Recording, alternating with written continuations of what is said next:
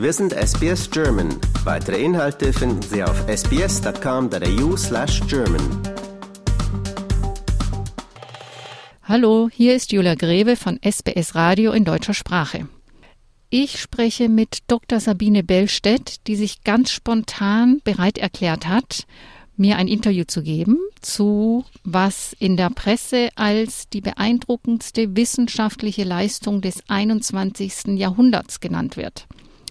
Die Sprache ist von der neuen Technik zur Kernfusion, die aus den USA gemeldet wurde.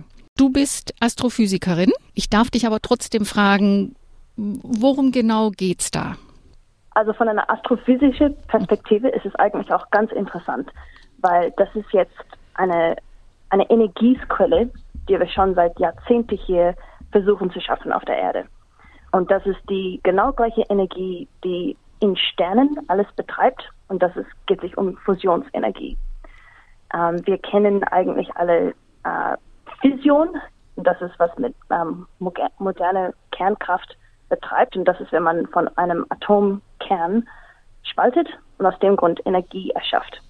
Da sind mehrere Probleme damit. Ein großes davon ist, dass man radioaktives Abfall hat. Aber in Fusion ist es das Gegenübergesetzte. Also anstelle von einem Atomkern spalten, will man zwei zusammenbringen.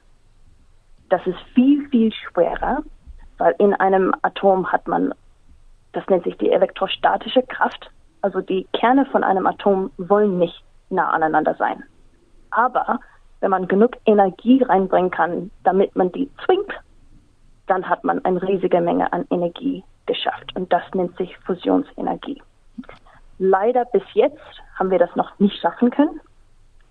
Aber diese neueste Entwicklung scheint zu sein, dass zum allerersten Mal haben wir dieses Prozess geschafft und mehr Energie erschafft, als was reingebracht wurde. Und das soll jetzt unsere Energieprobleme in Zukunft lösen können? Im Prinzip ja. Also wenn wir das schaffen auf eine Menge Energie, die wir wirklich für all unsere Energie brauchen, dann ist das im Prinzip total sauberes, frisches Energie, die wir dann mit weniger Kosten betreiben können. Es scheint, dass wir nicht kurzfristig klappen. Das braucht, ich nehme an, mindestens noch vier bis fünf Jahrzehnte. Aber in der Zukunft wäre das absolut die beste Art, um Energie zu erschaffen, wenn wir das ermöglichen können. Du hast gesagt, dass das kostengünstig ist.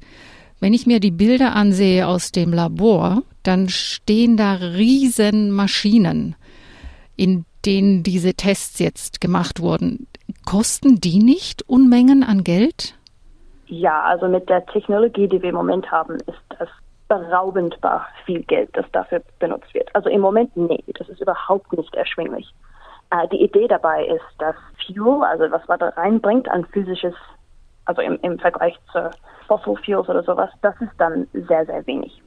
Das Problem im Moment ist die Energie, die man braucht. Und das ist, das stimmt total, sehr teuer. Die Idee ist, wenn wir neue Technologie weiterhin entwickeln können, damit das nicht so beraubend viel ist, dann müsste es erschwinglich werden. Aber das stimmt. Im Moment ist es definitiv noch nicht billig. Man hat seit Jahrzehnten schon an dieser Technik gearbeitet. Und bis vor kurzem wurde auch gesagt, es dauert noch mindestens 30 Jahre, bis wir so weit sind. Mhm. Wann, ich weiß nicht, kann, kann man sagen, wann die Technik so ausgereift ist, dass wir da tatsächlich einen Nutzen von haben? Das kann ich eigentlich auch nicht antworten. Ich, ich stelle mir vor, dass es trotzdem 40 Jahre oder sowas, bis wir zu dem Zeitpunkt kommen. Der, das, was jetzt aufregend ist, nach 50 Jahren oder was immer das jetzt gewesen ist, wo wir das schon probieren, ist, dass die Technologie mit Lasers, und das ist, was jetzt benutzt worden ist, fortgeschritten genug ist, damit wir überhaupt diesen Fortschritt machen konnten. Mhm.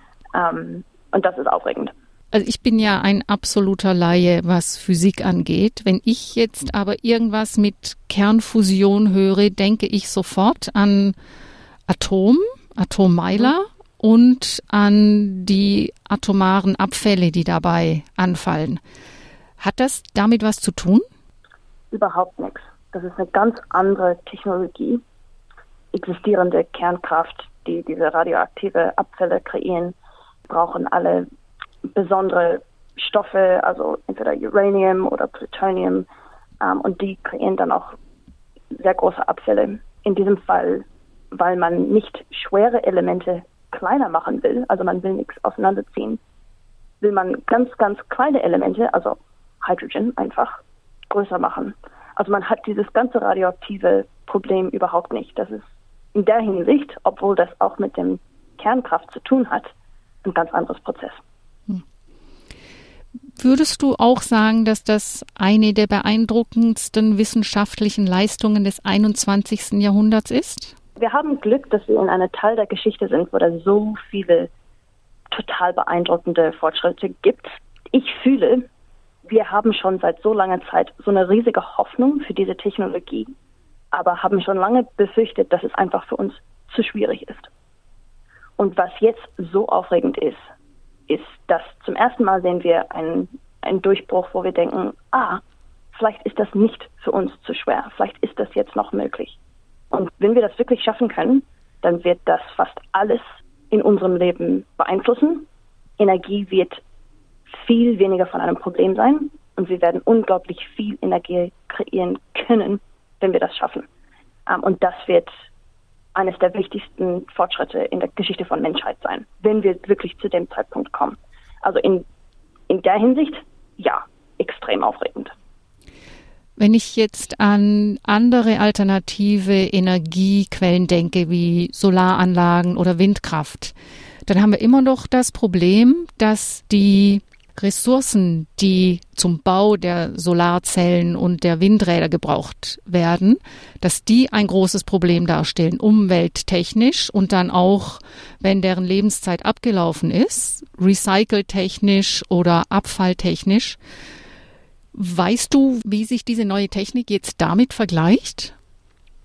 Nein, und leider, weil die Technik so primitiv noch ist eigentlich, das muss sich noch riesig verbessern, damit das auf eine industrielle ähm, Lage klappt. Ich glaube nicht, wir sind jetzt in der Lage, um erkennen zu können, was dafür gebraucht ist. Also in der Hinsicht kann ich mir schon vorstellen, dass wir ähnliche Probleme haben werden. Es kommt nur darauf an, wie viel Energie pro Anlage kreiert wird. Wenn man nur wenige Anlagen braucht, dann ist das für uns ein riesiger Vorteil im Vergleich zu Solar oder Wind, wo man für vielleicht eine ähnliche Menge an Energie viel mehr äquivalente Anlagen braucht. Ja, habe ich verstanden.